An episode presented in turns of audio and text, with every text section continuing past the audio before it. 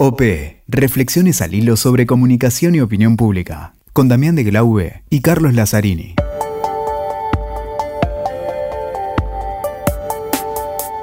Hola, ¿qué tal? ¿Cómo les va? Muy bienvenidos a esta cuarta temporada. Parece mentira ya cuarta temporada cuando iniciamos con Damián de Glaube, que está acá conmigo y que ahora se va a presentar.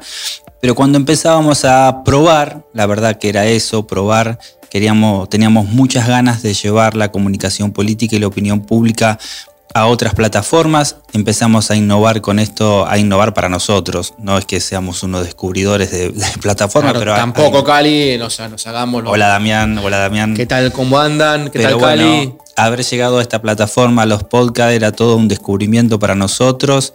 Eh, tan asiduos concurrentes a las cumbres, a los distintos encuentros de la comunicación política, eh, y de la opinión pública. En realidad. Tanto eh, café, tanto café que hemos tomado. Es verdad, tantos congresos, pero un poco esta era la excusa para invitar a aquellas personas que nos gusta escuchar eh, a conversar en estos podcasts. La verdad que nació como una excusa para poder llamarlos, invitarlos a tomar un café a la distancia, un café digital, y así hemos logrado conversaciones sumamente interesantes con especialistas, asesores, asesoras de toda Latinoamérica, muchos países y sobre todo de Europa también. Hay una comunidad ahí en España que eh, con lo que logramos establecer una conversación como si no existiera la distancia, ¿no? Así es, Cali, ¿qué tal? ¿Cómo están? Y bueno, déjame que en, esta, en este periodo, entre temporadas, tuvimos muchos mensajes, Guatemala, eh, Colombia, los amigos de allí, un saludo, México,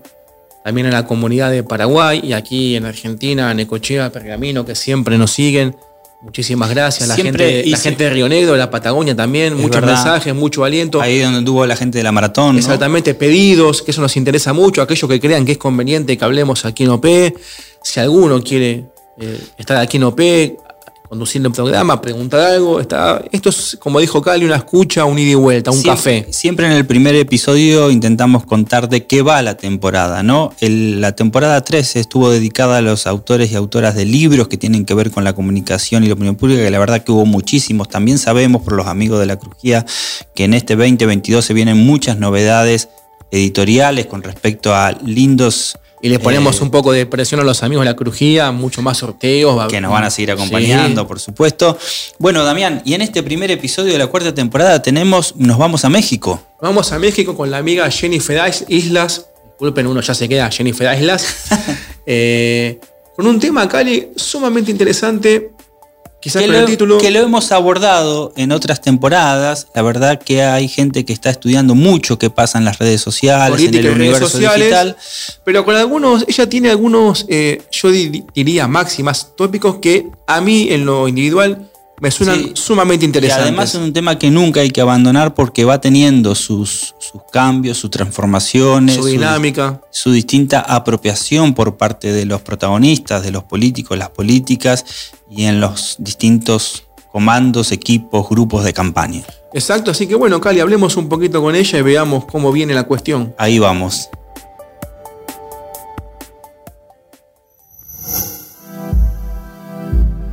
Estamos aquí con Cali Lazzarini. Hola Jennifer, ¿cómo Muchas gracias. Y bueno, la primera pregunta, vos en, la cumbre de comunicación y en muchos, muchos eventos que estás presente siempre, haces muchas y muy buenas exposiciones y comentás que los políticos es bueno que estén en el nuevo mundo digital.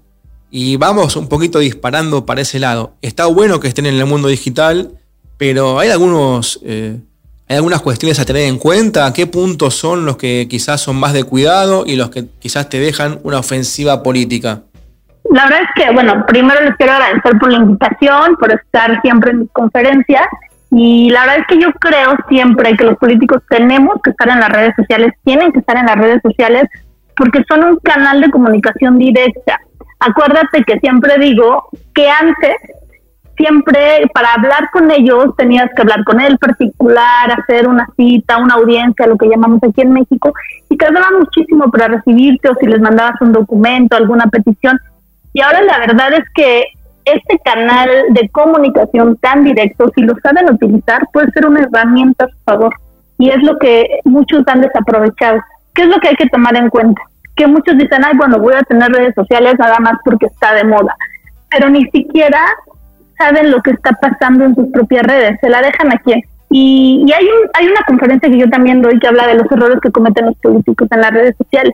Y uno de los grandes errores es creer que solo por el hecho de que los jóvenes o que los hijos, que los sobrinos tienen redes sociales, ya son los estrategas digitales o al asistente y se los dejan a ellos cuando no hay una estrategia definida, cuando ni siquiera ellos mismos conocen el contenido de sus propias redes sociales. Entonces, yo creo que lo que hay que tener en cuenta es que debe de haber una estrategia y que si no interactúas con la gente, con tus seguidores, pues no tiene ningún caso, porque las redes sociales no nada más son una expresión de tu boletín de prensa, son como digo un medio de comunicación directa donde te enriquece mucho si tú interactúas.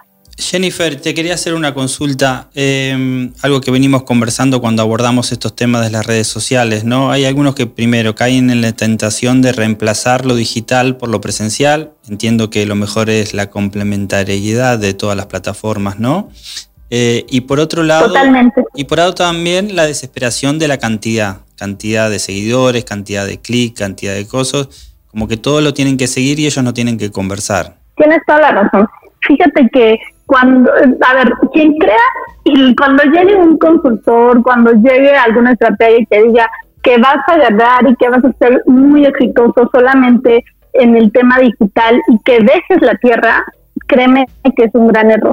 ¿Por qué? Porque se tiene que complementar. Tú no sabes que aunque Internet es un derecho humano, pues todavía hay una brecha digital enorme. Te puedo decir, por ejemplo, en México, pues no todo, no a todos lados, no a todos los rincones del país pues llegue el Internet y bueno, ¿qué te puedo decir? Mucho menos las redes sociales. Entonces, quien crea que todavía este, puedes ganar una elección o que puedes tener un éxito rotundo siendo político nada más a través de tus redes sociales, pues cae en un gravísimo error. Quien te quiera vender eso te está mintiendo. Lo que sí es que tenemos, como te dije, que complementarlo en tierra y tampoco nos podemos olvidar yo sí soy muy digital, pero de los medios tradicionales, estoy hablando de radio, de televisión, de periódicos, porque son un complemento.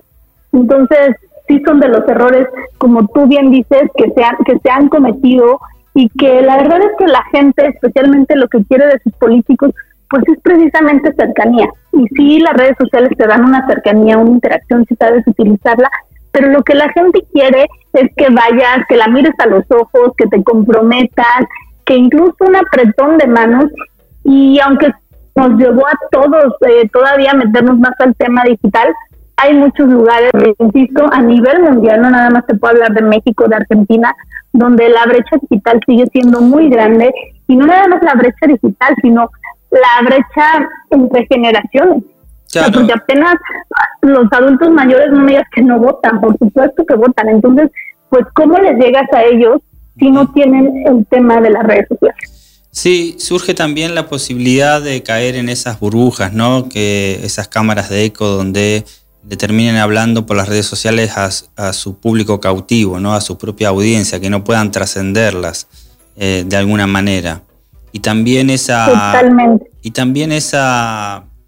Incluso no, no, no con el primer ejemplo que dabas de darle las redes sociales a algún sobrino algún hijo o alguien que por ser joven puede manejar las redes sociales, sino incluso en, el asesoramiento, en la estrategia, en los expertos de comunicación política y demás, se trabaja mucho el convertir un mensaje en tendencia. Y diera la sensación de que, bueno, tiene la posibilidad de convertir eso en agenda y que termine en los medios tradicionales o que circule por distintas plataformas, es cierto, como un punto a favor, pero también es cierto que es una tendencia forzada y empujada por la propia militancia, ¿no? Totalmente. Y, no quiero y no quiero dejar de, mencionar esto que también también comentabas hace un momento.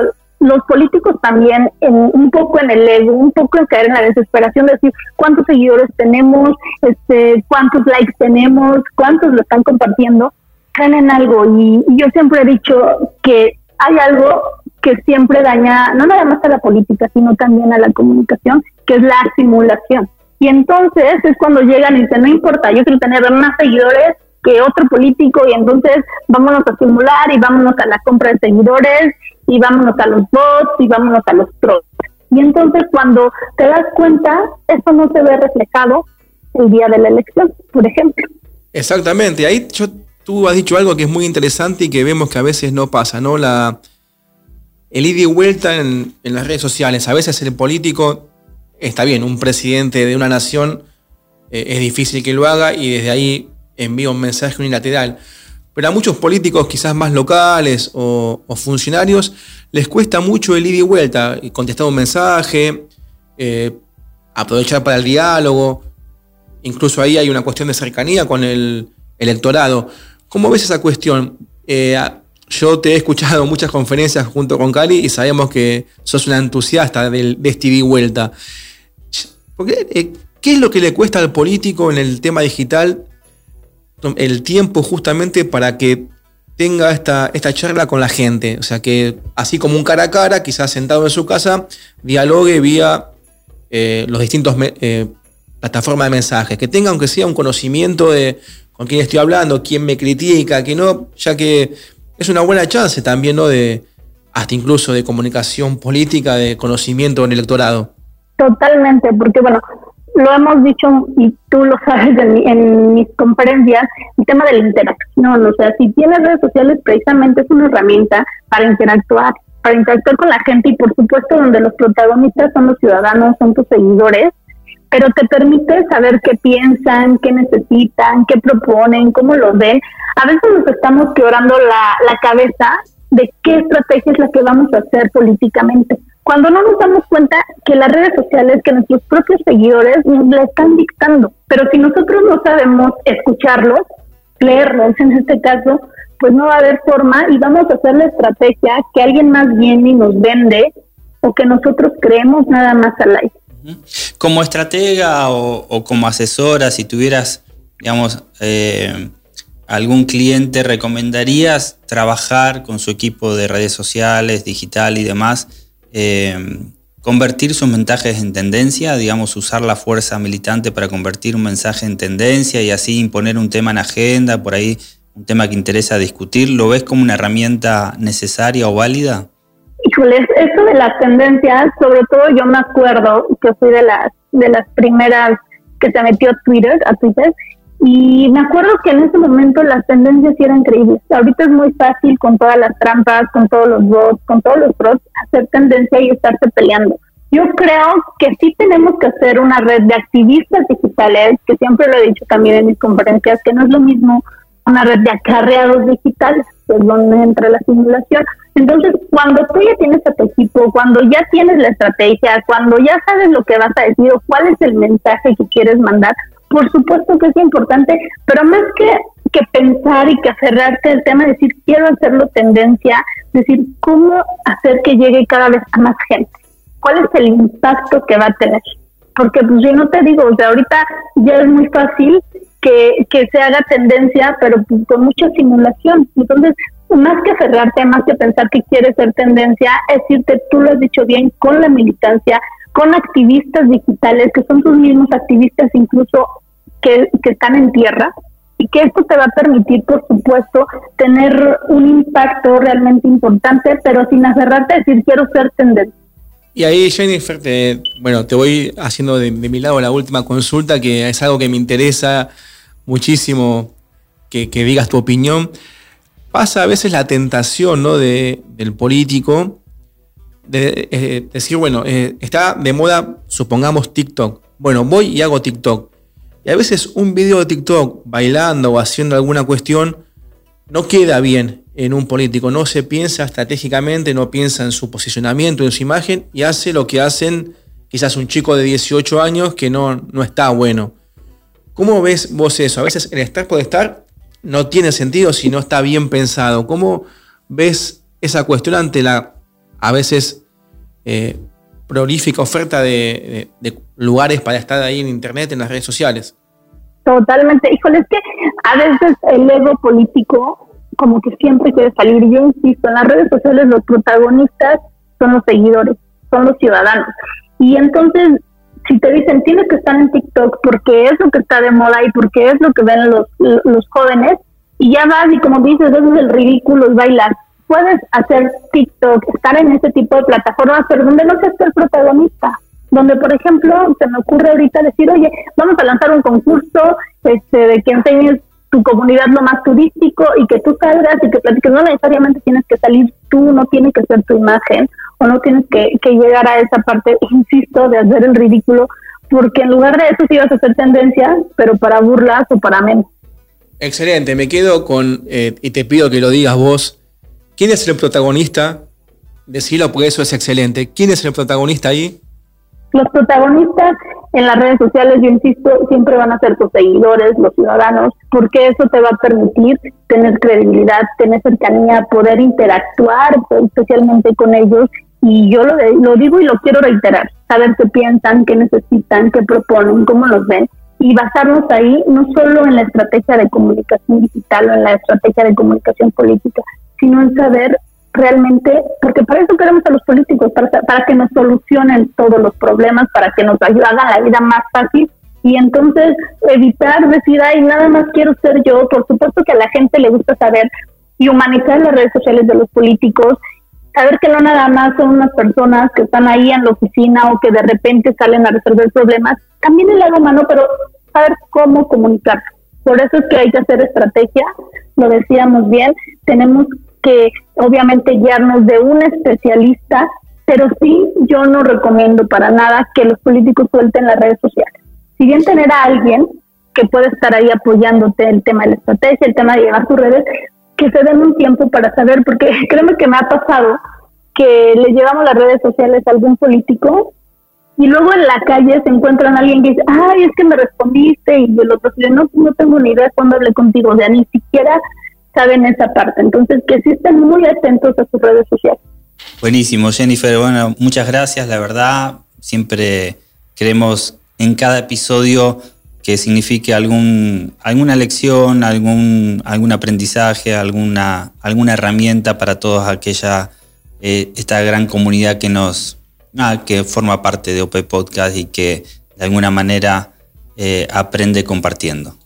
La verdad que ha sido un gusto, como siempre, escucharte y aquellos que a veces no han tenido esa suerte, bueno, de aquí desde el podcast te pueden escuchar. Muchas gracias por tu tiempo, sabemos que es ha sido un, horario quizás un poquito incómodo. Muchas gracias y la verdad que es muy bueno ya que todos estamos a veces pendientes de qué dice Twitter o qué dice Facebook y nos olvidamos un poquito que, como bien decís vos, los protagonistas eh, son las personas, es la gente. Un saludo desde Argentina. Totalmente. Les mando un abrazo y, bueno, ya quiero cerrar con esto, si me permiten. Eh, hoy es el día de la desconexión digital. No sé cuándo vaya a salir, pero que sí agarren un momento, no todo el tiempo, porque sabes que esta pandemia nos ha dejado muchas enseñanzas. Una de esas que por supuesto con un solo clic podemos estar en contacto, por ejemplo, ya ahorita con ustedes, de México, Argentina, pero nos estamos desconectando incluso no nada más de la gente que tenemos al lado, sino también de nosotros mismos. Entonces aprender a tener ese, ese, contacto, por supuesto, digital, pero sin perder el contacto con la gente y también con nosotros mismos. Muchas gracias. Muchas gracias, Jennifer. Un, un, muy lindo mensaje para darle cierre a este capítulo, a este episodio. La verdad es muy bueno. ha sido un gustazo. Les mando un abrazo enorme y pues espero verlos ahora en la próxima cumbre que estará en Argentina. Allí te veremos. Abrazo fuerte y muchas gracias.